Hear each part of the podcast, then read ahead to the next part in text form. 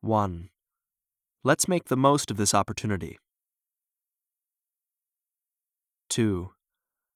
I couldn't concentrate on my work because I had a headache. 3. It looks like you've made a good relationship with the client. 4. I have to make sure everything is properly set in the room. 5. I'm looking forward to seeing you in the next book club.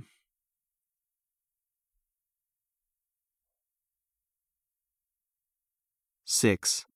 It's never too late to start your own business after retirement. 7. How did you come up with such an amazing idea? 8. There is definitely a strong need for this type of product among senior citizens. 9. Changing your habit is very difficult, but it's worth trying.